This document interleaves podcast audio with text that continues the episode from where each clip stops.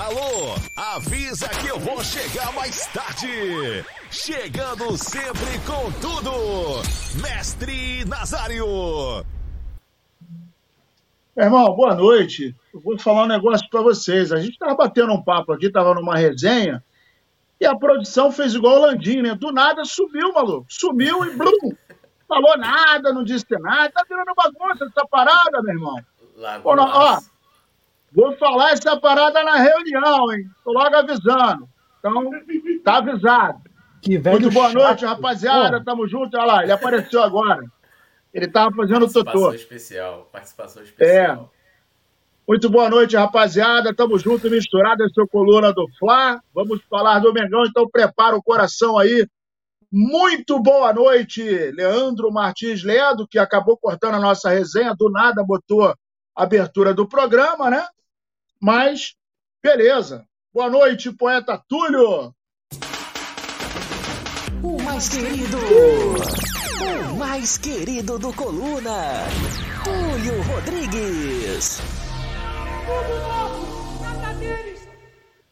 Agora sim. Boa noite, Mestre Nasa. Boa noite, meu amigo Petit. Boa noite, Leandro, Polícia. E aí, desgraçado. Boa noite aqui a galera que tá no chat. Vitor Novaes, For Frolex, Luciano Costa, geral. Fechado com a gente. Vambora falar de Mengão. E tudo nosso, nada deles sempre. É isso aí, mudando de uma ponta para outra. Muito boa noite, mestre Petite. Irreverência e competência na resenha. Petit, o brabo das paródias.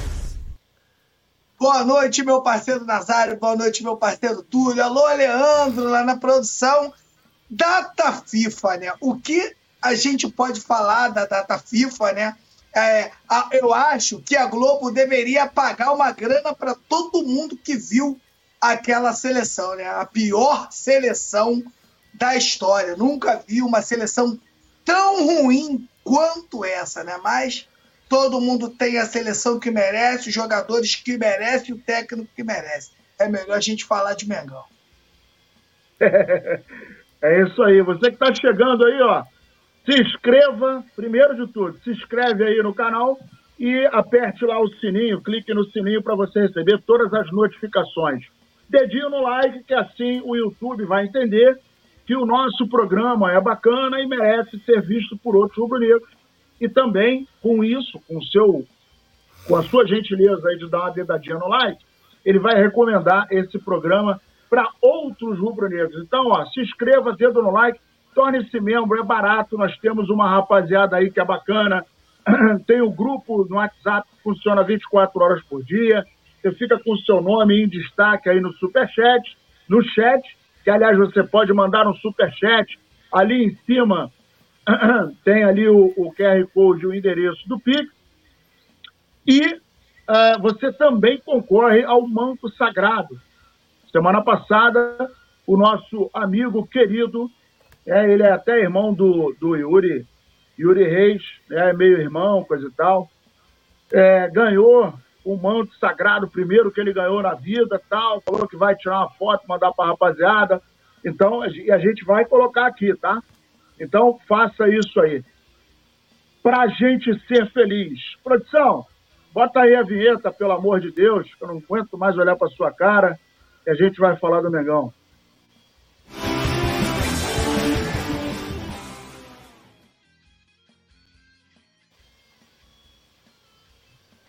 Muito bem, voltamos. Tomara, tomara que o Leandro ele ganhe um cruzeiro, cruzeiro para ir até Miami. Nesse cruzeiro, na cabine do lado da cabine dele, vá Simon. Tomara que ele fique com o Simon Ledo a viagem toda. E aí, o, o navio afunde, ninguém vai morrer, vai todo mundo ser salvo, mas eles dois vão ficar numa ilha deserta. Ele vai ficar 30 dias com o Simon numa ilha deserta. Porra, Você vai ver Simon que é bom tu. tudo. Vai ter que fazer a fogueira do Simon, a barraca pra eles dormir, vai ter que ir pro mato caçar. Vai Porra, ter que pegar ser- o peixe, vai ter que abrir o merda. coco para ele tomar aguinha de coco. Porra, Vai o ver falou, não, eu não gosto assim. Eu gosto de mal é. passada, bem pra puta merda, hein? É. Ah, Leandro, tem como pegar duas folhas de bananeira, pintar de amarelo para poder andar na areia? Eu gosto de andar na areia com meu tênisinho amarelo. Olha só. o papo agora é Lucas Veríssimo. gerente do Corinthians fala sobre o futuro de Lucas Veríssimo e o zagueiro é alvo do Flamengo. Ele está emprestado ao Corinthians, né? E o contrato dele vai até junho do ano que vem. Na verdade, ele é do Benfica e o Flamengo está de olho nele. Segundo o, o gerente, ele falou o seguinte: abre aspas. O que o Lucas está apresentando, nós já esperávamos. É um atleta de muita qualidade, conduta, ficou fora da última Copa por uma lesão que já foi superada. Ele está mostrando a sua importância, não existe um valor fixado e teremos que negociar com o Benfica. O contrato dele vai até junho do ano que vem. Provavelmente o próximo presidente vai negociar, disse o dirigente em uma entrevista no sorteio do, de grupos do Paulistão 2024.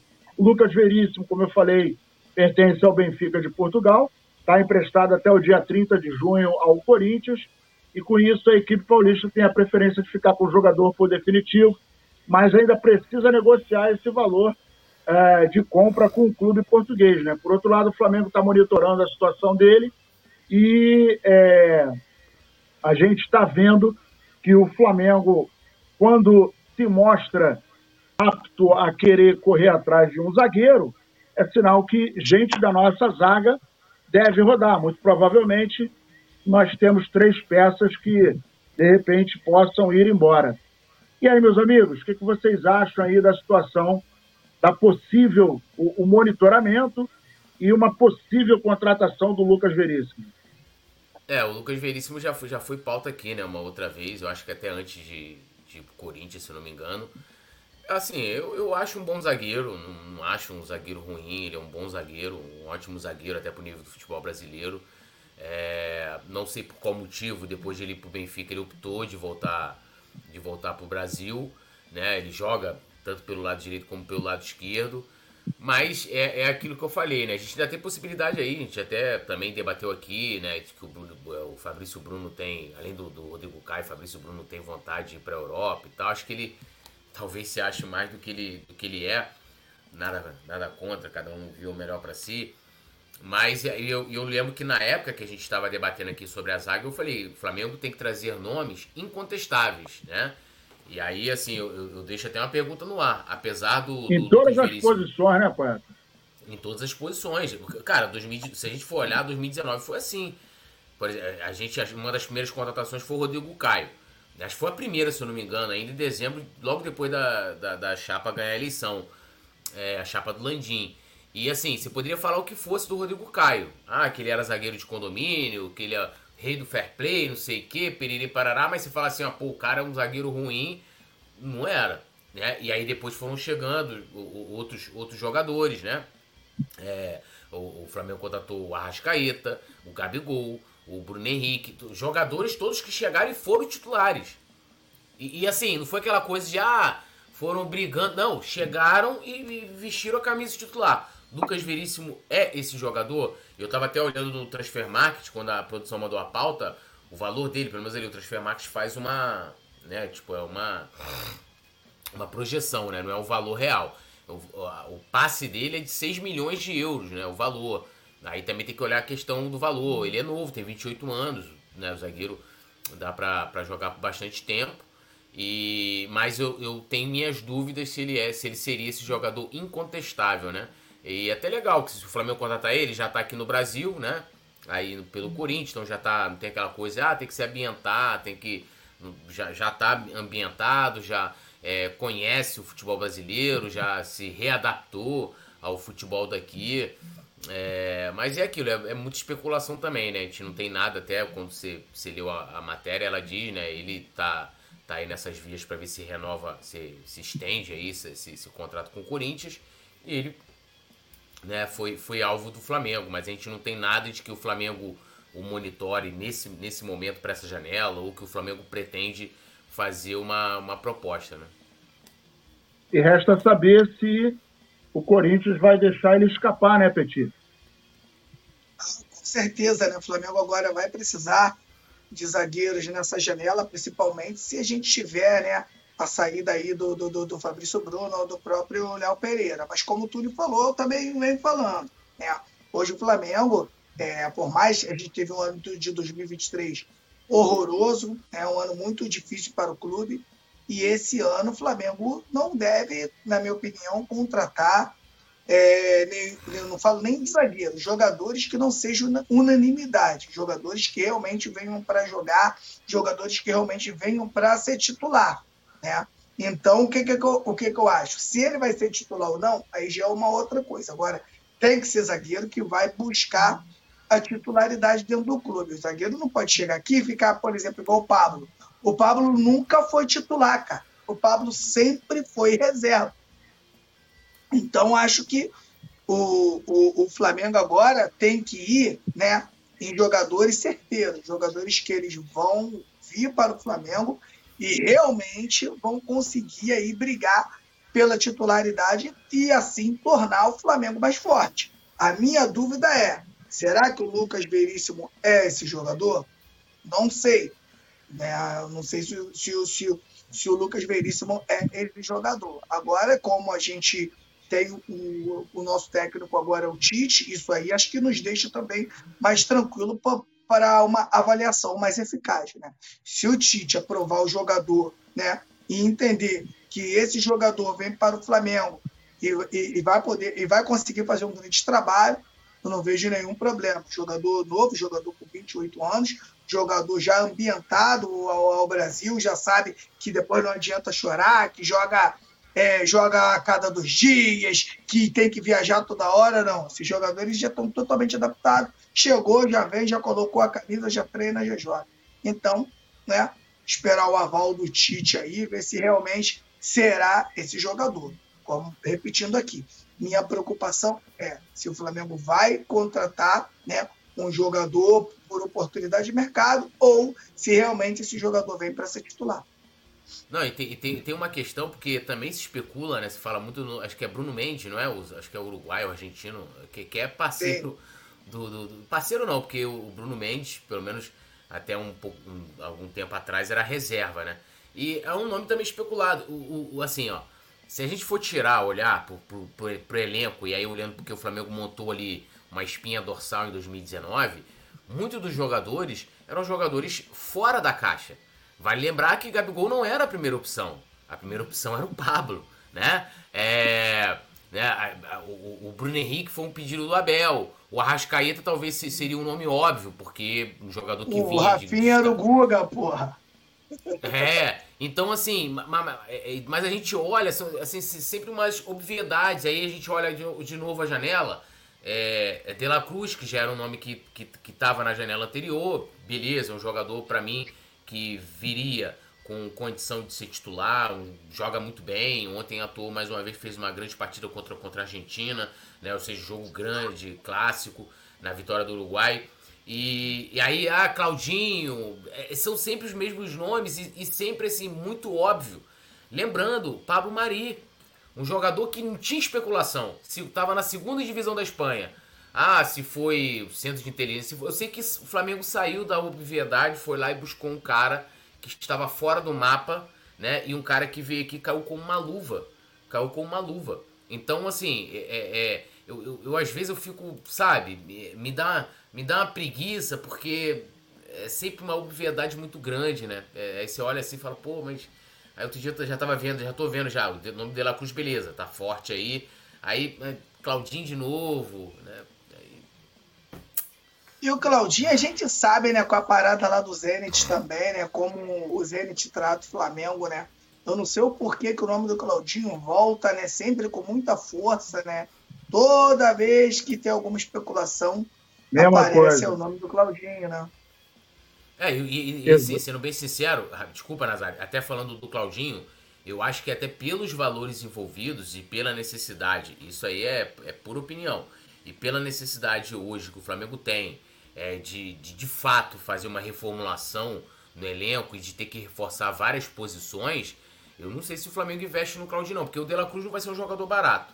Não vai ser um jogador barato. O Flamengo não vai contratar o, o De La Cruz por, por, meras cinco mariolas. Vai ser um jogador que o River Plate já bateu o pé para não liberar ele na, na última janela e vai bater de novo, vai cobrar caro. E o Claudinho também é um valor absurdo, né? Papo de 100 milhões de reais. E a gente tá falando. E aí é, eu, eu tenho o seguinte teto, né? Gabigol custou 95, o, o Pedro, sei lá, sei lá, 98, 90. E assim, são jogadores que, meu irmão, já se pagaram. Né? Inclusive o Gabigol, quando o Flamengo contrata, lembrando que no ano de 2019 ele estava emprestado. O Flamengo gastava com ele ali salário, não sei o quê né? E, e, e, o Flamengo depois quando comprou ele, comprou, comprou, por um valor que, na minha opinião, sim, um cara campeão, já consagrado naquele momento, né? O cara que foi extremamente decisivo em dois títulos importantíssimos, um que a gente não ganhava 10 anos, que era o brasileiro, e o outro, né, 38 anos. Então, aí agora, agora é muito fácil, né? Se você se fala de dinheiro, o próprio Lucas Veríssimo, 6 milhões de euros, bota aí, né? Você vai botar quase 5, quase 5, 6 vezes. Quase esse, 36 esse... milhões de reais, né? Entendeu? Então, assim, aí, aí, lembrando, o Bruno Henrique custou 23 milhões. o Bruno Henrique.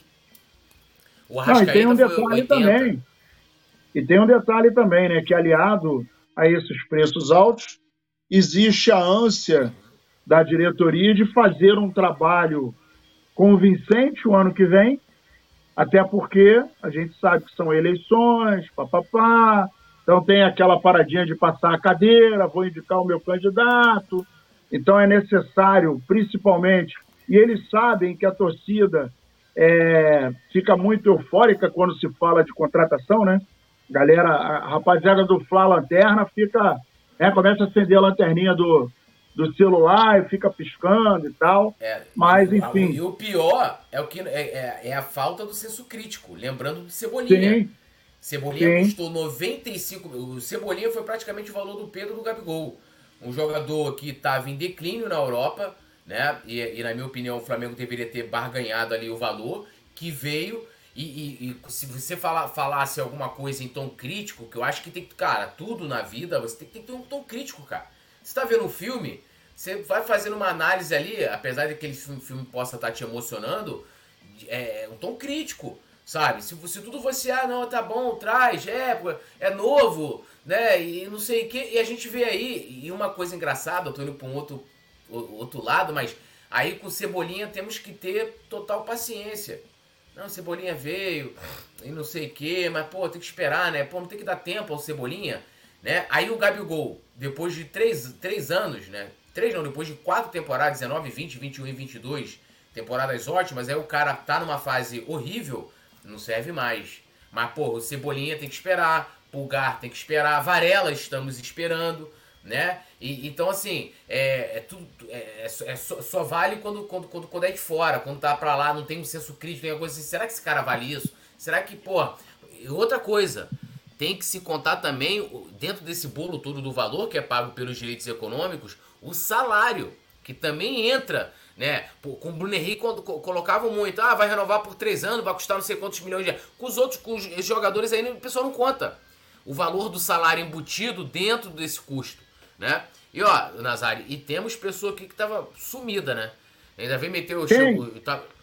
ah, quem? Quem? Não, aqui, deixa eu contar uma. Cheguei no Maracanã, né? É, estou aqui com uma amiga do meu trabalho que conta para ele aqui o que estávamos fazendo dia tal. Aí a amiga, ah, estávamos em reunião, que parece até aquele disco, que lembra que você botava o LP, tá no conselho, tá no, tá no conselho de classe da escola, né, que só vive em reunião? Só vive lá. Ah, não, nós vivemos em reunião, que não sei o que e tal. Falei, porra. Aí, enfim, hoje, depois de um mês, eu acho, a gente pode até. É, é, Mais ou menos parabéns. um mês. É, né? Um mês, Fernando Lobac aparecendo. Aí você vai no, no stories dela, Flamengo nessa crise né? Eu tô até estranhando que ela não tá, não tá lá, lá no, no, no, no, estádio do Apagão é, curtindo o show da Taylor Swift. Não, e outra coisa, ela, ela, o Flamengo nessa crise, ela postando fotinho de. Vai ter um negócio de um, de um pagode aqui em Piratininga, é, coisa e tal. É, é, só, só bota isso agora. O treinador, o. o, o, o como, é que, como é que é o nome? O.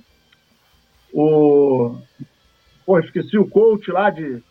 O, Marom, o Maromba lá, como é que é o nome? Ah, o, pe personal. O personal, o personal, personal desapareceu. Ou ele morreu ou foi sequestrado. Porque ele sumiu, não tem mais nenhuma foto. Agora é só foto de copo d'água, ela andando, né, filmando o pezinho, é, aniversário das amigas, benza a Deus também, tem umas amigas que, nossa senhora, é, aniversário das amigas e o pagode de Piratininga que ela tá botando, coisa e tal. E aí ela, ela agora, agora ela tá assim, desse jeito. Mas tudo bem. Dona Marcinha vai saber essa parada aí. Vou, vou ligar para Dona Marcinha. Bom, você que está chegando aí, dedo no like, compartilhe, vamos que vamos. Nós estamos falando da Dona Fernanda Lobac, você que não conhece. Dona Fernanda Lobac, que ela, ela é igual o samurai. Ela joga a bolinha no chão, fumaça sobe e ela desaparece. Aí a fumaça é a reunião. É ela e o Landim, adora uma fumaça. Né? Bota a cortina de fumaça. O Landim joga a bolinha, a fumaça sobe ele fala estádio. E a Fernanda Lobac joga a bolinha, a fumaça sobe, ela fala em reunião. Mas vamos que vamos. Olha só, a Rascaeta, cara, brincadeira, né? Vamos lá, vamos, vamos contemplar a incompetência da nossa diretoria. A Rascaeta não completa um jogo pelo Flamengo há quase três meses. O último jogo que ele completou foi no dia 20 de agosto. O Flamengo venceu do Curitiba de 3 a 2 lá no Paraná, pelo Campeonato Brasileiro. E é, o Arrascaeta balançou as redes aos 31 minutos. O detalhe é o seguinte: o Arrascaeta, fisicamente, ele não é que ele não venha bem. Fisicamente, o Arrascaeta em 2023 não existiu. O Arrascaeta não entrou em campo do ponto de vista físico, sempre com algum problema. Lembrando que ele está com a seleção é, uruguaia, ganhou da seleção argentina 2 a 0 ele ficou no banco, né? E é, ainda tem o segundo jogo, mas o fato é que, diante da incompetência e da morosidade e da. Uh, não sei mais qual é o adjetivo que a gente pode falar da nossa diretoria, nós, né, nós, o time, ficamos absolutamente reféns do Arrascaeta. Por quê? Porque o Arrascaeta é o cérebro do time. Ele, quando está em campo, a bola roda diferente. O time, quando ele está bem fisicamente, isso não vem acontecendo, e até em função disso, eu acredito, ao baixo uh, rendimento do Arrascaeta, porque você, quando não está bem fisicamente, num jogo corrido como é o de hoje, você não consegue render. Mesmo assim, ele em alguns momentos acaba apresentando o, o, a, a, as gotas da sua genialidade, né? E aí a gente tem esse detalhe, meus amigos, que ele não consegue completar.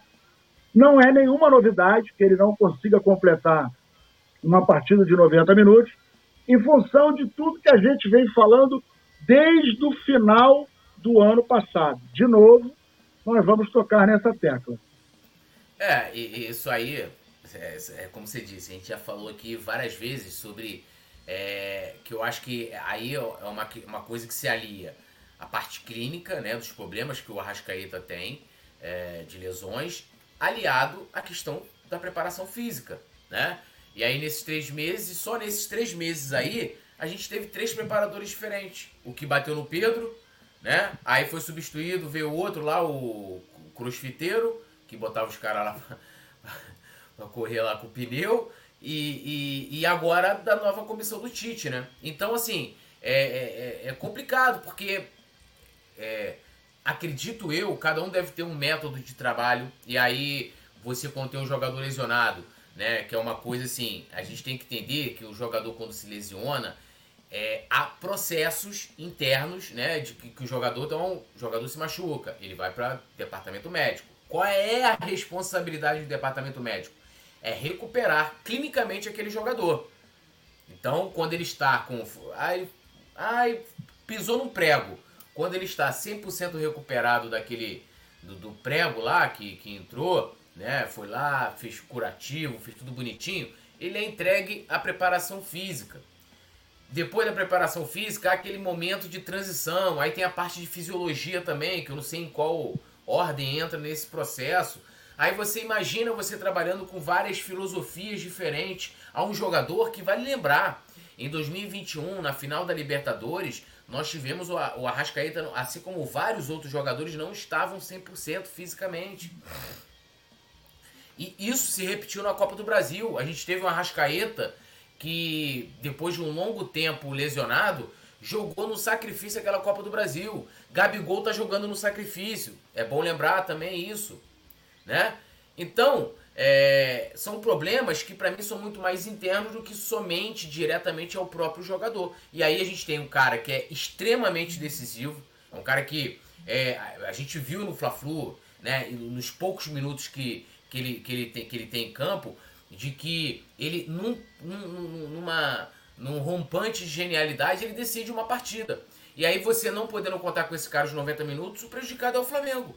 E assim, é uma obviedade e uma soma de tudo aquilo que a gente já vem falando há bastante tempo, dos outros setores e de tudo que se falta aí na, é, no departamento de futebol do Flamengo, né? Que é o maior responsável por tudo. E Olha só, assim, para né? tudo. Pera aí, Petit, pera aí que o Alisson, Não, claro. o Alisson, pelo jeito, pelo jeito, o Alisson, ele, é, o, o escorpião do bolso dele morreu. E agora, toda semana, ele tira uma prata, né? Obrigado, Alisson. Estou com a minha virilha protegida caso Mário Malagoli queira se vingar de mim na novela Além das Ondas, igual Marcos Braz mordeu o torcedor flamenguista. Cuidado aí. Alô, Mário Malagoli. Não, vamos que vamos. Daqui... Valeu, valeu, Alisson.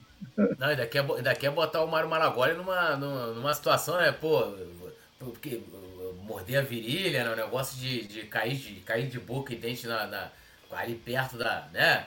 Porra, que situação, hein, Mário Malagoli? Porra, olha é, o Alisson Silva aí.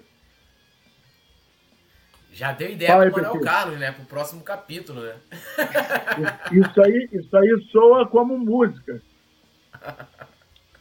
O, o, que eu ia falar é o seguinte, galera, que né, no caso do Arrascaeta, né, que não completa um, é, 90 minutos pelo Flamengo né, já há algum tempo, e ele ainda é convocado para a seleção, né, cara? Então não consigo entender, né, como ele é, como consegue conciliar isso. Se ele não está 100% para jogar no Flamengo, na minha opinião, né, eu acho que não deveria ser convocado, porque imagina, se ele joga no Flamengo já já tá meia boca, ainda joga na seleção brasileira, meu camarada, aí que ele não joga no Flamengo de mesmo. Né? Seleção né? Uruguai, a gente já. É, na Uruguai, desculpa. É, e a gente já fala do Arrascaeta aqui, né, desse caso, já desde 2019, que o Flamengo nunca trouxe um jogador realmente que jogasse na função do Arrascaeta. Os jogadores que entravam ali, todos eram improvisados. Nenhum realmente era camisa 10 para jogar aonde o Arrascaeta jogava, né? Então, como o Flamengo não tem ali, né, um, um substituto, acaba tendo também que, e que utilizar o Arrascaeta também, né? O Flamengo precisa mais ainda do, do futebol do Arrascaeta, que como tudo falou, é brincadeira esse cara, esse cara é sacanagem. Se ele tiver bem, meu camarada, se ele estiver bem, ele consegue comandar as ações do Flamengo. Dificilmente o Flamengo vai mal quando ele está bem. Né? Então, o Flamengo, na minha opinião, deve se preocupar muito com, com, com essa posição. Eu é, até falo aí durante os programas que eu estou muito confiante na contratação do Dela Cruz. Eu acho que o Flamengo não vai. O Flamengo não vai é, medir esforços para trazer esse jogador que eu acho até porque também o Flamengo não tem nenhum plano B e um plano C. Eu acho que se o Flamengo não trouxer o De La Cruz, eu acho que o Flamengo não tem hoje um cara que fala, pô, mano, a gente não vai trazer o De La Cruz, mas a gente vai, vai trazer o fulano aqui tão bom quanto. Eu acho que o Flamengo não tem esse jogador. Então, eu acho que o De La Cruz vai ajudar também muito, né, o Arrascaeta. O ideal é que eles joguem juntos, né? Você tem um meio até brinco, né? Você tem um meio cão, um meio cão com Érica Pulgar, né? Gerson, De La Cruz e Arrascaeta, meu camarada, é brincadeira. E o bom seria, né, Nazário?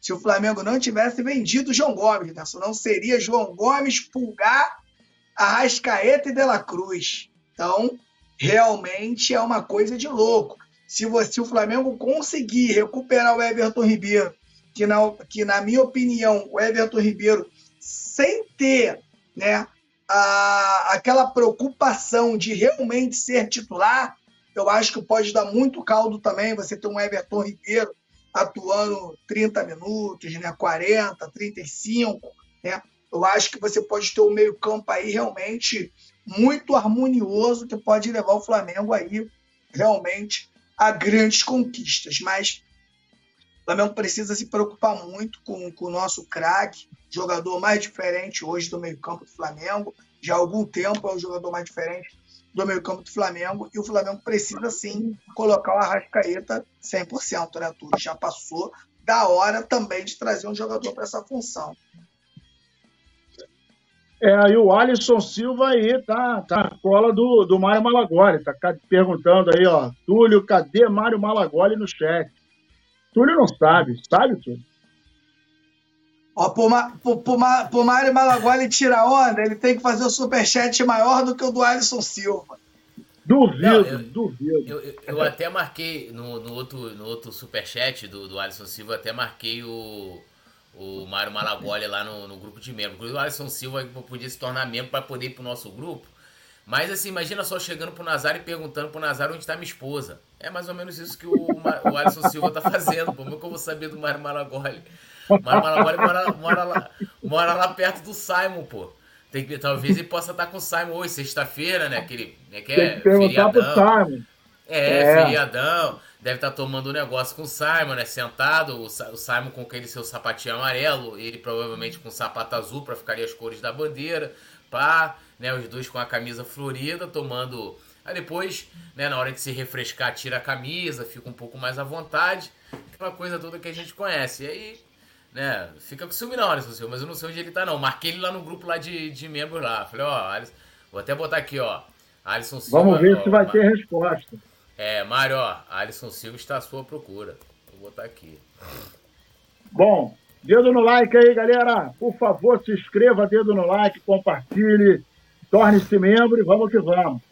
Landim revela valor da dívida atual do Flamengo. Ele até falou aqui sobre um assunto que o Túlio vai gostar muito de falar, né? Então, o Landim é, resolveu falar sobre a dívida do Flamengo e, e disse o seguinte, abre aspas, Conseguimos reduzir muito o endividamento do Flamengo. Quando eu cheguei no clube, em 2013, deu vontade de sair correndo com mais 750 milhões de dívida e prejuízo operacional. Eram 212 milhões de receita que não cobria as despesas. Então, não existia margem para reduzir o endividamento.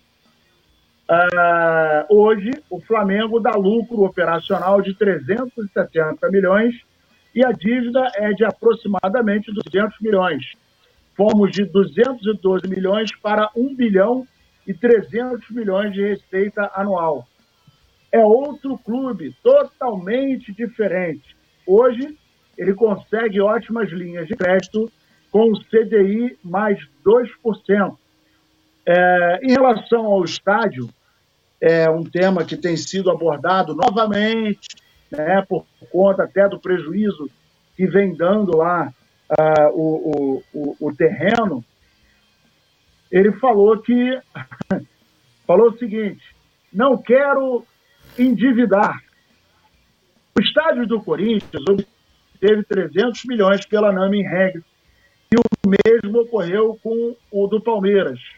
Fui ao estádio do Bayern, na Alemanha, e basicamente eles se transformaram em uma SAF para ter o estádio vendendo 24,9% da parte do futebol. Portanto, existem formas de levantar recursos. Buscaremos parceiros comerciais de longo prazo e um eventual financiamento. É, por enquanto, o Flamengo segue com o Maracanã, né, conforme a gente já sabe, mas o fato que o Landinho, poeta, falou de, do, do, do, da questão do Bayern vender 24,9% para fazer a, a, a, o estádio, né? E você até falou, já mencionou algumas vezes aqui em alguns programas, que o Flamengo pode consolidar, né, constituir uma SAF pura e simplesmente para trabalhar a questão do estádio. Não precisa vender absolutamente nada do Flamengo, né? E eu queria que você dissertasse aí a, a, a fala do seu, do seu não, né, do nosso presidente. É, a questão, primeiro falando sobre a questão da dívida, eu acho que é, hoje a dívida do Flamengo ela é, tá equacionada, né? Então não existe, né? Todo mundo, todo mundo tem dívida, né? Então são dívidas correntes. Que dívidas correntes? É salário de funcionários, né? Parte operacional, logística, você tem que pagar a luz, tudo são dívidas que você vai pagar por, até quando você morrer, né? Assim como a gente tem dívida. Mas você pode equacionar a sua dívida. O problema é, é, é, o que ele coloca ali de você ter uma arrecadação menor do que sua dívida. Ou seja, o Flamengo gastava mais do que ele arrecadava, né? Então você tinha um problema ali e hoje ela está equacionada. Mas ele usa a questão da, da dívida ali para primeiro para se exaltar também, para ah, quando chegamos ali agora o Flamengo, porque uma das maneiras que quando perguntado aí sobre como o Flamengo levantaria, levantaria né, esse dinheiro para financiar o estádio, ele fala da possibilidade de pegar crédito e depois ele fala que é a grande ideia dele de vender o clube, né? É, que é criar uma SAF. E aí ele fala do estilo do Bayern, o Bayern, que agora tem nome de SAF, mas o Bayern ele fez uma ação de cotas, né? Onde, se eu não me engano, é a Audi, Adidas, esqueci o nome, são três empresas que compraram cotas desse dessa é, cotas da associação, né? Ali é, 30%, se eu não me engano, ou 25%, o restante ficou com a associação. E, e eles gerem lá o, o, o estádio. Eu não sei nem se é, é, foi exclusivamente para a construção do estádio, mas já repeti aqui, já falei aqui outras vezes, né? É, e falamos essa semana. É, primeiro, só um adendo. Tudo que eu falei aqui essa semana tá nessa entrevista. Quem não lembra? A dificuldade com a mudança de governo. Tá lá ele falando, olha, mudou o presidente da Caixa, eu já tava lá com a outra inteirada, agora qual é a grande novidade disso aí? É que semana que vem o Flamengo tem uma reunião com a Caixa. Quais são as eu falei ali todas as informações que ele coloca ali, o Flamengo já tinha conhecimento.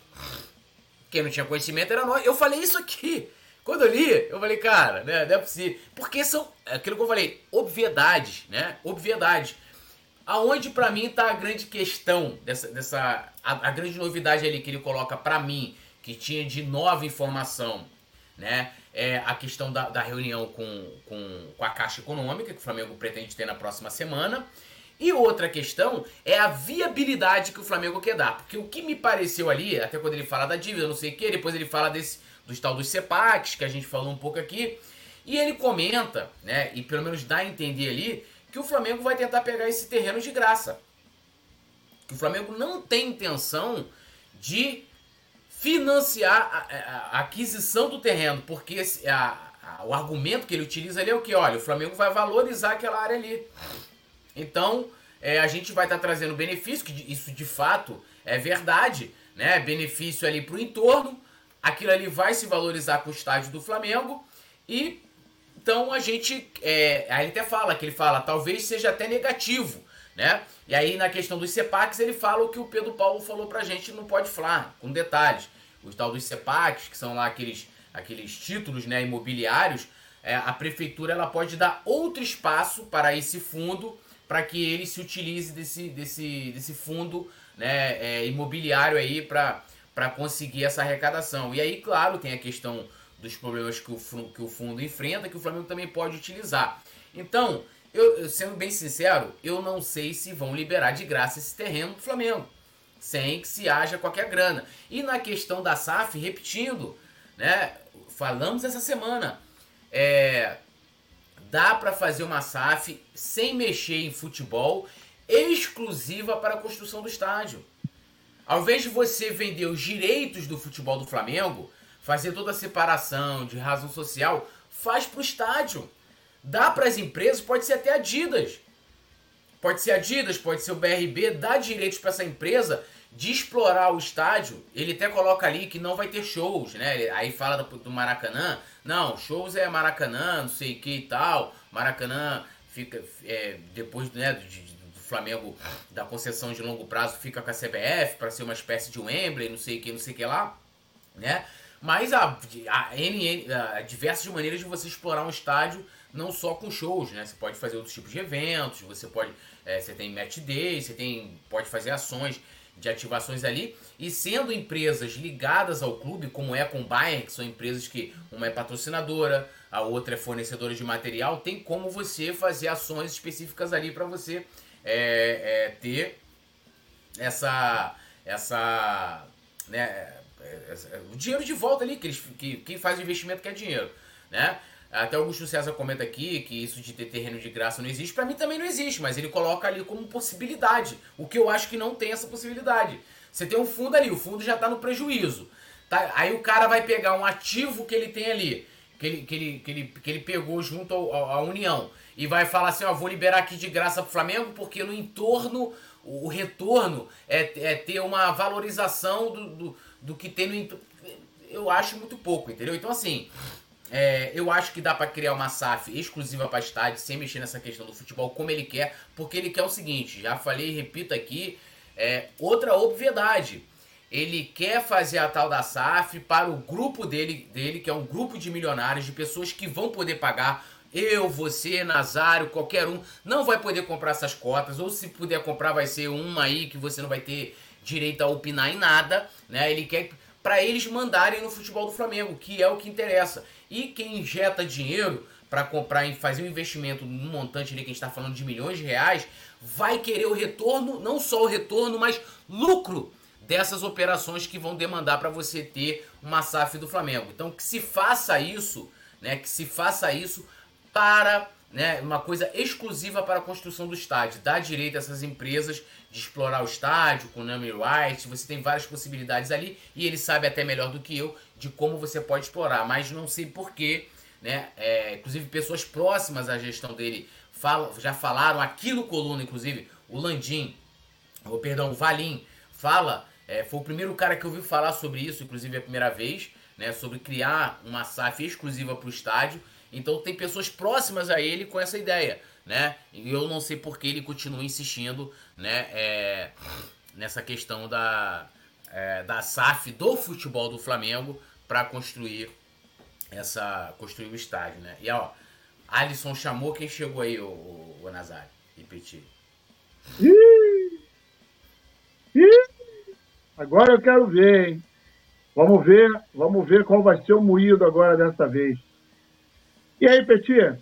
Fala você. Essa coisa de, de estádio, né, cara? Mais uma vez, né? Volta esse assunto do estádio.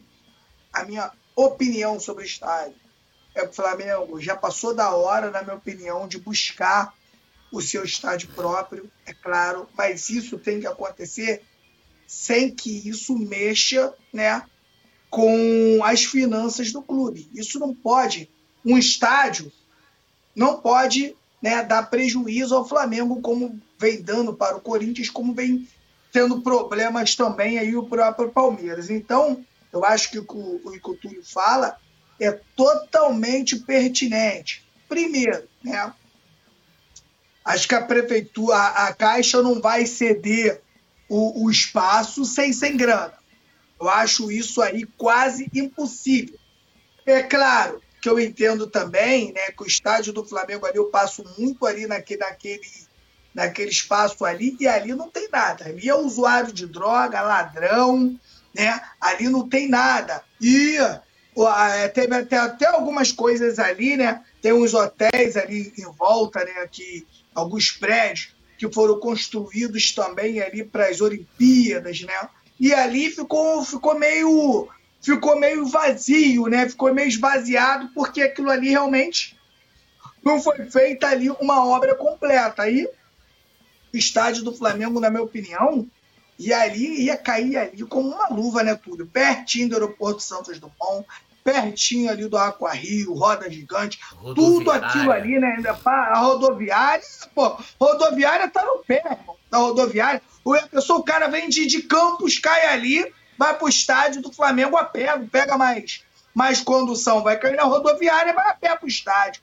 Então, realmente, cara, isso acontecendo será maravilhoso. E eu acho que uma, eu acho que a, a melhor forma, né, deveria ser pensado, o que o Túlio falou, que você tem uma, ter uma SAF só para isso, né? Porque as empresas vão poder né, explorar muito esse estádio do Flamengo, né? Que será aí com certeza uma, a maior novidade no, no, no Brasil. E o torcedor do Flamengo, você sabe como é, cara. Nunca vai deixar aquele estádio ali vazio, né? Então será maravilhoso. Então, é, a diretoria do Flamengo tem que pensar aí a melhor forma, né, de, de viabilizar esse estádio, mas sem prejudicar as finanças do Flamengo, que foram muitos anos, muito sacrifício para que essas dívidas diminuíssem, que o Flamengo hoje arrecadasse tanta grana com o futebol.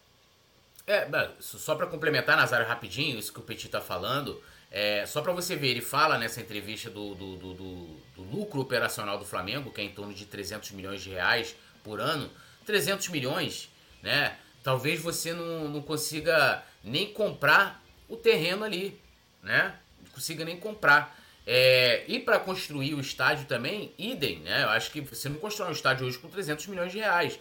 Né? Então você tem que pensar maneiras ali, teria que ser uma receita nova, né? Uma receita nova, não é, é com a receita atual que o Flamengo tem, você vai precisar de uma receita nova. E uma coisa que o Augusto César Santos fala aqui que é importante nessa questão de SAF, que ele fala, é, ele não fala sobre quem avaliou o Flamengo para dizer que 30% equivale a um bilhão e meio, equivalente a um ano de faturamento do, do Flamengo, né? Absurdo, e é absurdo, você imagina só, é, você, você você vai estar tá dividindo por longos anos, né? Porque uma SAF aí, sei lá, são 20 anos, geralmente 30 anos, que você concede, você muda a razão social, você dá direito de uso de marca para essa SAF, né? E aí o cara vai pagar ali, você vai, vai, no caso o cara que eu falo assim, os investidores vão pagar no, no montante, o, talvez um bilhão e meio, o equivalente a um ano de receita do Flamengo. Será que vale a pena a gente vender o Flamengo, né? Mesmo que seja uma fração, seja 30%, com equivalente a um ano de arrecadação, do que a gente fazer uma SAF específica para o estádio sem mexer nas questões que você mexeria nas questões de impostos, recolhimento de, de taxas e INSS, não sei o que, um monte, uma série de situações, né, que você vai mexer para poder beneficiar pessoas que só estão pensando em lucrar. Cara, tem que se pensar nisso. O estádio seria maravilhoso, mas aquilo que eu falo sempre aqui, não se pode fazer de qualquer jeito, é igual contratação. Não pode ser qualquer nome. O Flamengo não é para ser levado de qualquer jeito, no atropelo. Tem que ser pensado o local. Uma das coisas que me preocupam ali é, é, no gasômetro é a questão da mobilidade urbana, que a gente também conversa com, com o Pedro Paulo. Ele não fala nessa entrevista, que é um grande problema. Muita gente criticou, né? Até o. Esqueci o nome, o Marcos Uchoa, que até foi talvez ali um pouco mal interpretado, que ele coloca essa questão, ele fez essa crítica na época e foi reteado, ninguém foi debater com ele, inclusive a gente recebeu ele também é, no, no, no Podfly, foi uma honra receber o Marcos Uchoa, um cara que eu, eu desde moleque cresci vendo ele na televisão, mas ele, ele fez uma crítica pertinente. Ele falou, gente, ali é um local, como o Pete falou, você desemboca é, é, pessoal que tá chegando no Rio de Janeiro, é rodoviária, pessoal que tá indo para tudo quanto é lugar, para Niterói, tudo passa por ali. Então você também tem que ter uma discussão, um debate, ah, e que envolva a prefeitura, para ver como é que vai ficar essa situação da mobilidade ali. Então você imagina em dia de jogo do Flamengo. Imagina. Ali é caminho pro Porto, caminho pro Caju, Cara, assim, é uma coisa também que tem que se ver, né, cara? Quem desce também Exatamente. ali, né? Quem vem, quem vem da Zona Sul pelo túnel, né? Tem que descer ali também para pegar a ponte de Niterói. Irmão, é realmente uma tem, coisa que tem que ser muito bem pensada. E tem um outro detalhe também, tem um outro detalhe também que a gente está vendo aí, é, a SAF não é, é sinônimo de resolução de problema algum. E tem um outro detalhe, a maioria, né, a gente está vendo aí exemplo do Vasco, Botafogo e tal, os caras estão usando o dinheiro que está entrando por conta do futebol para poder pagar a dívida que eles é, é, empreenderam. Né? Então, eles estão usando a própria grana que está entrando para poder pagar aquilo que deveria sair do bolso deles. Sim. Né? Estão usando duas Ó, vezes o fundo. Eu te pergunto, hoje, a gente, é, esse dia eu vi até o Coluna postou, o Flamengo hoje é, tem o gasto de futebol com o elenco atual, né? O Flamengo gastou 720 e tantos milhões de reais. Aí você já pega, o cara vai estar tá comprando futebol, os jogadores são ativos do futebol. 30% são, serão desses investidores. Aí você vai vender Arrascaeta, você vai vender Gabigol, você vai vender. 30% vai para vai pra esses investidores, é deles. Não sei, não sei como é que ele. Aí eles, eles vão pegar essa grana quando eles tiverem que pagar alguma coisa lá a, a, a, aos sócios do Flamengo, ao clube social. Ele vai estar tá tirando dinheiro do, do lucro, porque, cara, é um lucro imediato que, que o cara vai ter. E o Mário Maragoli, segundo o Landim, não seria arena pra show, tá? É, esse negócio de arena, já falei aqui, arena é que tem areia. Não existe arena em gramado. Gramado é gramado, arena é arena. Então, por favor, agora essa nutelada de arena, castelão, nunca vi arena em. Porra, viu arena na grama? E Augusto César Santos, obrigado aí, tamo junto, irmão. Valeu aí. Tudo nosso. E, bom, dedo no like aí, vamos, vamos seguir em frente. Olha só, Landim Bandeira, forças políticas, têm opiniões completamente distintas sobre o voto de sócio-torcedor no Flamengo.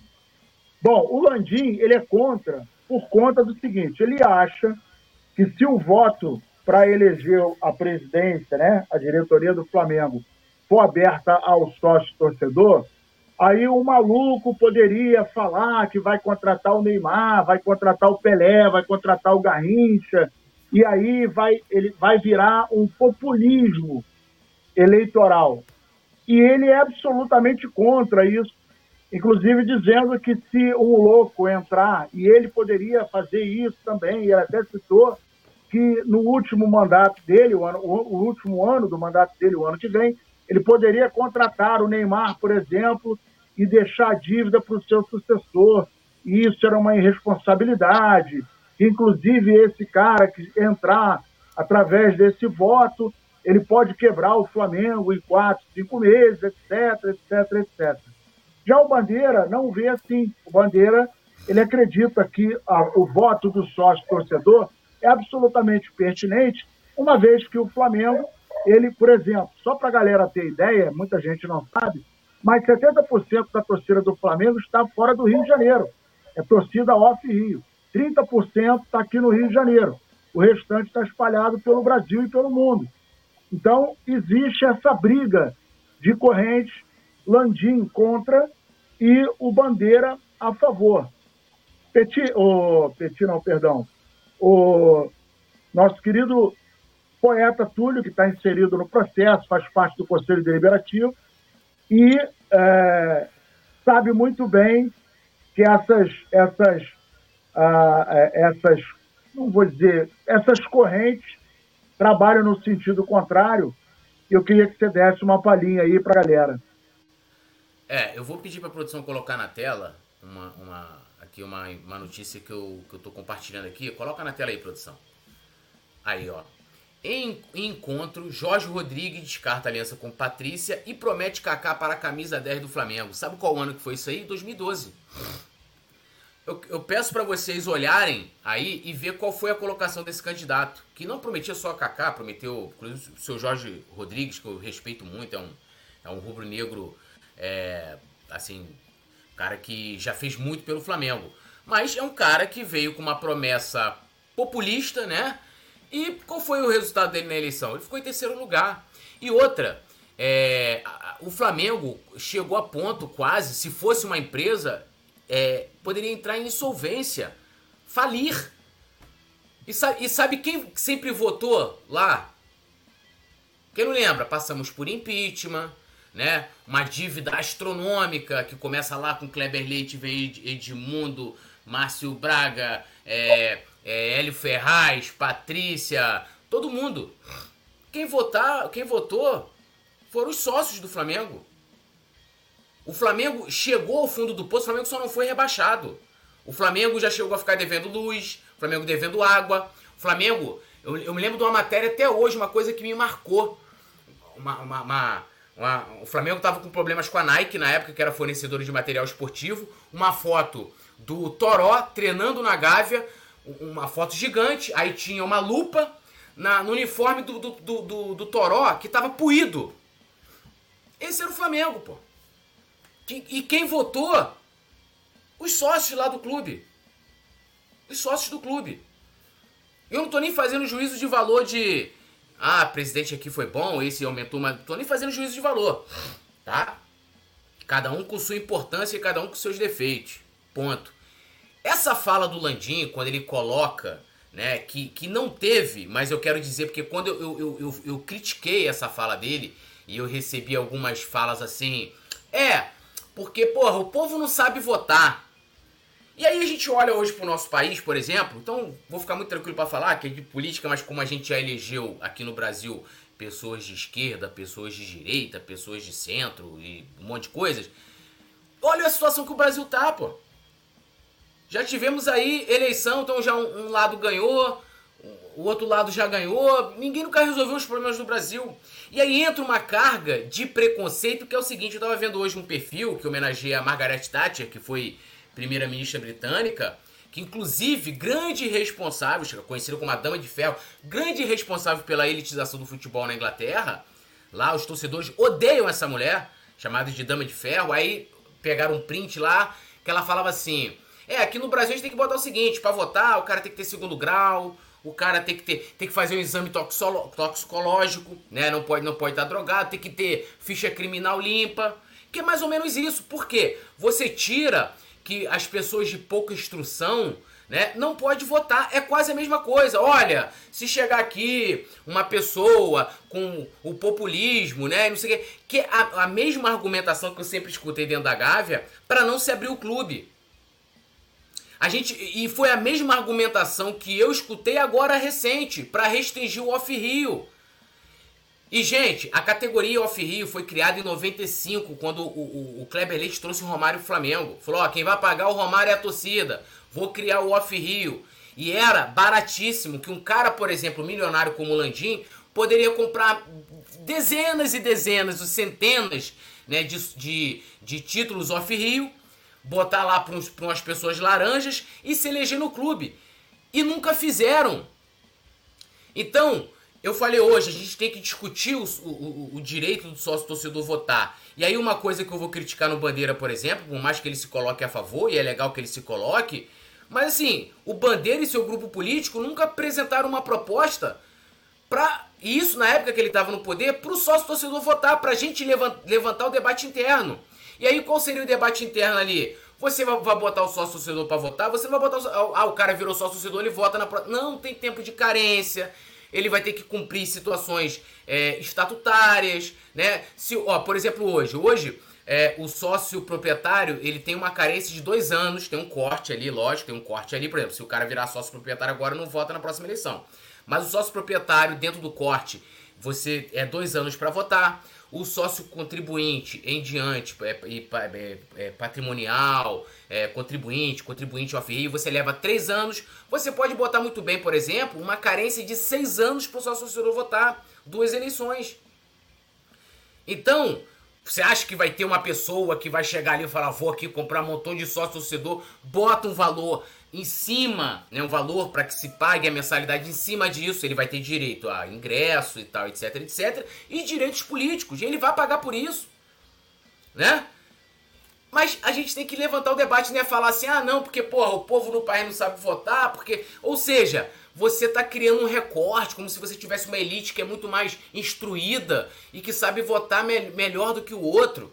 Ou que qualquer um vai chegar ali e vai falar: olha, eu vou contratar Fulano, Ciclano e Beltrano. E mesmo que tenha, porque eu sei que tem pessoas que se interessam mais por determinadas coisas, mas você vai ter pessoas colocando ali, gente, vamos esclarecer aqui: o cara tá prometendo Kaká. O Flamengo tem dinheiro para trazer o Kaká, né? E, e a gente levantou esse debate na época. Então, é, não é simplesmente você vir com, uma, com, com um discurso raso de falar assim, olha, não vamos votar porque vai vir um populista e tal. Ou ele não está sendo populista quando lhe é conveniente falar de estádio. Que, que é uma promessa que ele nunca fez. Já falei aqui. Falei, ó, vou, vou ter que defender o Landim. Landim não prometeu estádio, mas agora ele insistiu, como disse o, César, o Augusto César também, ele agora está nessa fixação de estádio e SAF. Entendeu? Então, assim, não vamos cair em falácias. E outra, o Bandeira, né? É, é, é, assim, se ele de fato vai, vai, vai ser candidato. Mas o Bandeira hoje tem um status dentro do Flamengo, ele tem o nome dele, ele tem o estofo, ele tem um grupo político com ele, uma base grande. Ele pode pedir para que esse grupo político elabore um projeto. Né, para que e entre com a emenda, pra, eu não tô falando nem para provar não, tá? Eu tô falando para discutir porque jamais foi discutido isso internamente para discutir no Flamengo. Vamos discutir, pô. Ah, tem que botar tempo de carência, não vai votar, vai votar assim, leva esse tempo e tal, o cara vai pagar tanto, vai pagar. Vamos debater, gente. Amadurecer a ideia. Não é simplesmente, ah não, mas olha, porque vai vir um cara populista, né? Não, mas porra, ó, ninguém vai saber votar porque o cara não tá acompanhando ali o dia a dia da política, não sei o que, pererê parará. Pô, isso é o suficiente? 99% do torcedor do Flamengo tá preocupado se a bola tá entrando. Ninguém tá preocupado com as coisas internas da política do Flamengo. Pou, pou, pouca, poucas pessoas é um nicho. Eu falo isso com muita tranquilidade porque eu cubro a política do Flamengo desde 2011. Desde 2011. Eu nunca alcancei milhões de visualizações no meu canal do YouTube, nas minhas postagens, falando, porque é uma parte ínfima. Isso eu falando da torcida que está na internet, que se interessa pelo assunto, muito mais quando chega a época de eleição. Então, essa coisa de não, porque o que interessa é a bola entrando. É a bola entrando. Mas cada vez mais a nossa população está ficando instruída. A internet ajudou a levar conhecimento para as pessoas. Então, eu acho que eu discordo muito dessa, dessa coisa de ser resumida na. Ah, não, vai vir um populista, vai prometer é, Kaká, Neymar, não sei o que, não sei o que lá, Pererê Parará, e o cara vai conseguir centenas e dezenas de votos para ganhar uma eleição. E é, e é uma maneira muito pobre, muito rasa e uma falta de respeito muito grande de você simplesmente resumir o debate do sócio torcedor. Olha, eu não tô nem falando aqui para votar, hein? Estou falando para promover o debate. De você fazer o debate do sócio torcedor se ele tem direito a voto ou não, dessa forma como ele colocou na entrevista. E aí, Petit, o que, que você achou do seu presidente com essa fala? Eu, eu, eu entendo né, que o Off Rio, na minha opinião, ela contribui muito numa forma de amor ao clube. Imagina, né? Os caras que são de fora do Rio de Janeiro, né? Você ir lá pagar um sócio torcedor e você não usufruir de nada simplesmente porque você ama o Flamengo. Eu entendo o seguinte: eu acho que o próprio sócio torcedor, né, que ajuda a, que ajuda o clube, que ajuda financeiramente com o clube, deveria ter sim o, o, o deveria votar. Só que o seguinte, como o Túlio falou, isso não pode ser de qualquer jeito. Claro que não pode ser de qualquer jeito. É, tem muitas coisas que, que, que, que possa, que, que pode ser é, dialogada, muita coisa pode ser melhorada. O que não pode ser é você jogar ali uma coisa como o Landinho jogou e falou assim: ah, é, vai acontecer, de, como, como ele citou aí né, o, o caso do, do, do, próprio do próprio Kaká e acabar. Não pode. Tem que ter uma discussão, tem que ver como é que, que isso seria, né? como isso poderia ser viável, né? É isso que a gente tinha que discutir aqui e não descartar, né, Nazário? Descartar totalmente, né? E não discutir nada, simplesmente descartar. Então, o, o Flamengo é muito grande. O Flamengo chegou em, em, em, em, gigant, num, num patamar gigantesco se não fosse o amadorismo que ainda impera no clube, dificilmente o Flamengo não tinha atingido a hegemonia do futebol dentro do Brasil. Essa é a grande verdade. E hoje, na minha opinião, né, a gente evoluiu muito. E por que não evoluir também para essa parte? Mas agora tem que ser discutido para ver o que, que que é bom e o que que é ruim. Mas pelo menos tem que colocar a ideia na mesa, né? E essa ideia abrir um, uma grande discussão, uma grande. É, é, a galera tem que, que, que, saber até onde isso vai ser legal e até onde não. Ou até onde pode prejudicar. Eu entendo. E criar meios para viabilizar, né? Claro, a verdade claro, é que você tem que criar meios para viabilizar. Não, você descartar, pô. Apareceu aqui, você descarta. Pronto, não, isso aqui não serve? Eu acho que não. E, e só uma questão, né? O Augusto coloca aqui, né? É, gente, vamos lá. Que democracia é essa de 45 milhões de torcedores em que 1.700 pessoas, 3 mil indo votar, elegem um presidente? Desculpa, para mim isso não é democracia. É o regime que tem lá hoje, o processo que tem, respeito, foi aprovado, né? Mas quando você olha a amplitude do clube, ele não é democrático. Eu li aqui o, texto que, do, do Mário Filho, ele falando: Flamengo, você não reconhece o Flamengo na sede do Flamengo. Você não reconhece. É outro Flamengo. E foi isso que eu encontrei quando eu passei a frequentar o Flamengo. Quando eu falo que o Landim, e aí as pessoas confundem, hoje mais uma vez, né? É, que, que eu falo de maltratar a torcida, e não é maltratar a torcida no campo, né? De questão de ganhar, porque se a questão de ganhar, se fosse algum salvo-conduto, o Dunche, né, o pai, nunca teria renunciado após ele ser campeão do mundo e, e vender o Zico, né? Ele, ter, ele, teria lá até hoje. Você pode ver que pouco se fala do Dunche, né? Pouco se fala do Dunche pai. Ninguém fica aqui, ó, um dos grandes presidentes, pô, o cara é campeão mundial. Mas eu falo, ó, presidente fez isso aqui, ó. Flamengo aumenta o valor de mensalidade do Off-Rio em 165%. Aí vamos Absurdo. lá aqui, ó. Absurdo isso aí. Vamos lá. É, o, o, o, em 2020, quando teve, a, inclusive a, a, até o Carlos Augusto lembrou aí, e o, e o Bandeira é autor, autor do projeto de lei também, é, quando teve a adesão da Lei Pelé né, a uma. Né, a, a obrigação do voto à distância, até se aproveitou da pandemia, o Walter Monteiro, que é da oposição, entrou com recurso e na época é, a diretoria, mesmo sendo uma promessa de campanha em 2018, a diretoria do Flamengo entrou contra o voto à distância e argumentando, a argumentação foi o seguinte, tá? Para não ter o voto à distância, de que a, o objetivo do clube é promover eventos presenciais com sócios proprietários e falando, olha, é, quem tem que votar é quem é do Leblon, mais ou menos assim, tá? Isso em 2021, né? Em 2023, esse ano, o conselho aprovou uma proposta que limitou o número de associados off-rio. E o Landim, antes da reunião, se reuniu com o seu grupo para poder instruir o seu grupo a votar a favor dessa proposta de limitação, né? Ele foi também em Brasília, né, por causa dessa proposta do Bandeira, para fazer lobby contra essa PL do Bandeira, para não passar em Brasília.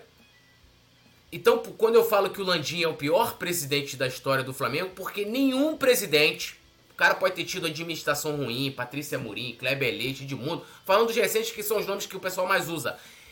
Nenhum fez isso aí que o Landim fez.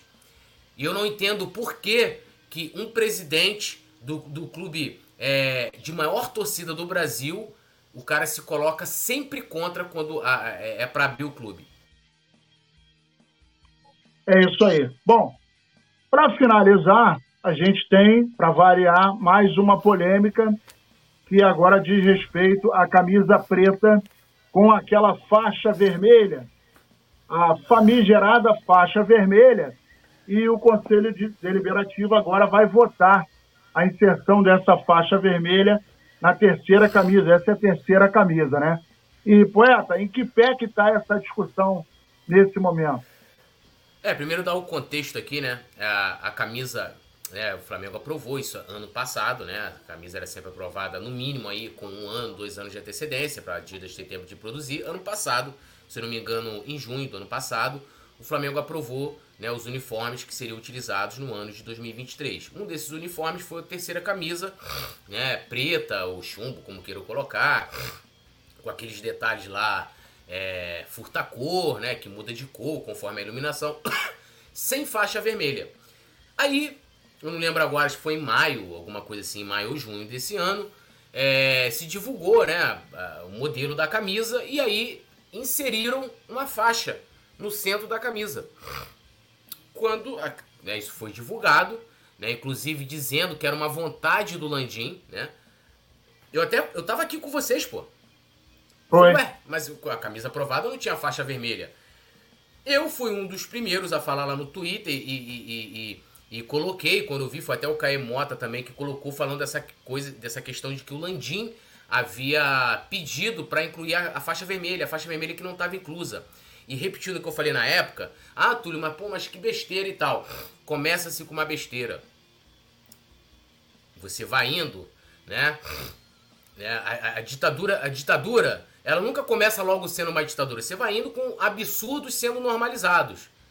Ah, mas tá tranquilo e tal, daqui a pouco outras coisas vão ser normalizadas. E aí a gente teve também, quando teve essa polêmica da faixa, numa reunião do conselho, né? Isso foi questionado ao presidente do conselho, e aí o, o vice-presidente de comunicação e marketing, Gustavo Oliveira, falou: olha, foi um pedido do Landim, E é isso. E aí eu fiz aquela fala aqui, na época, né, que é essa camisa aí, é, dizendo né, que o presidente do Conselho Deliberativo deveria, naquela reunião, após né, o estatuto estar sendo rasgado ali na, naquele momento, de se colocar, falar, olha, simplesmente a gente não pode aqui chegar o Landim falar, olha, eu quero uma faixa vermelha que não foi aprovada e se colocar. Isso virou uma polêmica. Eu, inclusive, estou respondendo o inquérito do Flamengo, né? Porque eu disse que o presidente do Conselho Deliberativo estava deixando correr solto e que, né, tanto o Landim como o presidente do Conselho se limpavam né, é, com o estatuto, é, já que eles não estavam respeitando o que foi aprovado pelo Conselho. Isso gerou uma, uma enorme polêmica, mais ainda, gigante. Eu estou respondendo, posso ser punido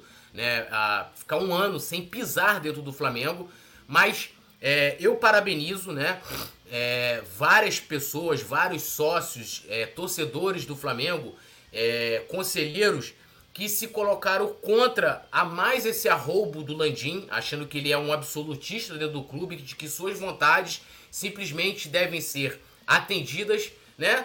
Porque ele quer, né? E agora eles vão fazer o que é correto. No dia 27 de novembro foi marcada uma reunião, tem outras pautas nessa reunião, e uma dessas pautas vai ser a votação dessa faixa vermelha. E repetindo também, não tem nada a ver com a beleza, se tem que ter a faixa vermelha, é uma questão de você respeitar o estatuto, apesar de né, dentro do conceito que foi colocado na camisa. Eu estava, por um acaso, eu estava na reunião que aprovou essa camisa, né? O conceito não tinha nada a ver com essa faixa vermelha aí. Mas aí é uma questão de gosto também. Você pode comprar até a camisa é, sem a faixa. E lembrando, a camisa aprovada pelo conselho é a camisa né, que, que o atleta vai utilizar no campo, não é a camisa da loja. A camisa da loja tu pode fazer o que você quiser com a camisa da loja. O torcedor chega lá, ele tá pagando, ele personaliza a camisa do jeito que ele quiser. Mas a camisa que se vai entrar em campo, ela é, tem que ser a que foi aprovada pelo conselho. Tanto que isso repercutiu que eles, eles postergaram a estreia da camisa. Tá? Botaram que ia ser naquele jogo contra o Santos, não foi e tal. E aqui agora, né, já que eu sempre critico, né, vou aqui parabenizar o presidente do Conselho Deliberativo, né, por ele estar fazendo certo, né? mesmo que isso tenha levado, né, com que vários conselheiros, né, me incluo aí, né, tendo que falar, né, e pedir e exigir que o estatuto do Flamengo fosse respeitado. E agora sim ele vai ser respeitado com a aprovação ou não dessa faixa, né? É, o, o que me incomoda é a passividade com que o presidente do Conselho Deliberativo levou esse assunto com relação às vontades do Landim. E agora ele está fazendo o correto, que é ter aprovação do conselho. E agora, dia 27 de novembro, a gente vai aguardar essa, essa reunião aí, né? E eu vou aguardando também uh, o meu inquérito que está correndo lá. O meu inquérito nada mais é do que uma perseguição do Landim né? lembrando, meu comentário foi feito aqui, né, no meu trabalho, como, no ofício de jornalista, não foi nem como conselheiro, eu me manifesto como conselheiro quando eu tô lá no Conselho do Flamengo, né? Aqui eu tô como jornalista, não como conselheiro do Flamengo. Então, é para deixar e vamos aguardar aí agora a, a votação. Essa reunião vai ser no dia 27 de novembro, né? Daqui a 10 dias. E acontece lá e teremos também outras pautas é, que vão ser discutidas nessa reunião, Mestre Nasa. Muito bem, muitas águas vão rolar. Dia 27 nós teremos essa reunião e você fica aí informado, aliás, sempre muito bem informado aqui no Coluna do Fla. Mestre Petit, palavras finais para mais um resenha. Muito obrigado pela sua presença. Boa noite, meu parceiro Nasa, boa noite, meu parceiro Túlio, boa noite a galera da produção, toda a galera que permaneceu com a gente aqui no Coluna do Fla. Boa noite Boa sexta-feira a todos. Poeta Túlio. Boa noite, Mestre Nasa. Boa noite, meu amigo Petit. Geral aqui que comentou com a gente também. Aqui acrescentando né, e abrilhantando o nosso debate. Feriado, né? Aqui tá um calor. Eu tô, eu tô derretendo, meus amigos. Eu tô derretendo aqui. Né? Tô, fiz até. Eu não, não costumo usar é, regatas e nem camisetas, mas hoje tive que botar uma regata porque o negócio tá, tá caótico. Eu tô aqui, meu irmão, suando igual um um porquinho. E. Pano de cuscuz. É, tô aqui uhum. derretendo. E vamos que vamos, né? O Flamengo sempre aí acima das, das vaidades e a gente vai estar tá aqui sempre, né? É, acho que eu posso falar esse nome de todo mundo. Sempre que a gente vê arroubos né, autoritários e tiranos, a gente, é, pelo menos eu vou estar tá sempre levantando a minha voz, porque a minha arma não é brigar, não é o poder. Minha arma é a palavra, né? E tanto que minha palavra talvez tenha poder e influência, que eu hoje, né, tô respondendo a um inquérito lá no Flamengo, assinado de forma, né, em menos de 24 horas depois da minha fala aqui, eu recebi, né, primeiro uma, uma suspensão liminar assinada pelo presidente do Flamengo, né, que tenta aí de várias maneiras transformar o clube em tudo, né, menos no Flamengo democrático. Mas a gente é, eles, eles passarão, nós passarinha, né, E vamos que vamos. Exatamente. Como, como diria é, Chico Xavier, tudo na vida passa e isso também vai passar. Muito obrigado, poeta Túlio, muito obrigado, é, o nosso querido Petit, mestre Petit, Leandro Martins Ledo, esse muquirana que hoje deixou a gente na mão, mas a gente gosta dele assim mesmo. E muitíssimo obrigado a você que nos acompanhou, deixou o like. Se não deixou o like, esse é o momento de deixar o like, se inscreva, compartilhe. Vamos que vamos. Tamo junto e misturado, Flamengo até morrer. Câmbio e desligo. Alô, Petit. Alô, nação do Mengão. Esse é o Coluna do Fla. Seja bem-vindo. Se inscreva no canal, não esqueça de deixar o seu like. Pega o link, compartilha pra geral. Comente, comente bastante, queremos te ouvir. Aqui você tem a melhor transmissão dos jogos do Flamengo na internet. O Coluna é brabo e tem o Podfla, o podcast da nação. É muita resenha e um show de cobertura do maior do mundo, do jeitinho que a nação merece. Esse é o Coluna. Saudações rubro-negras.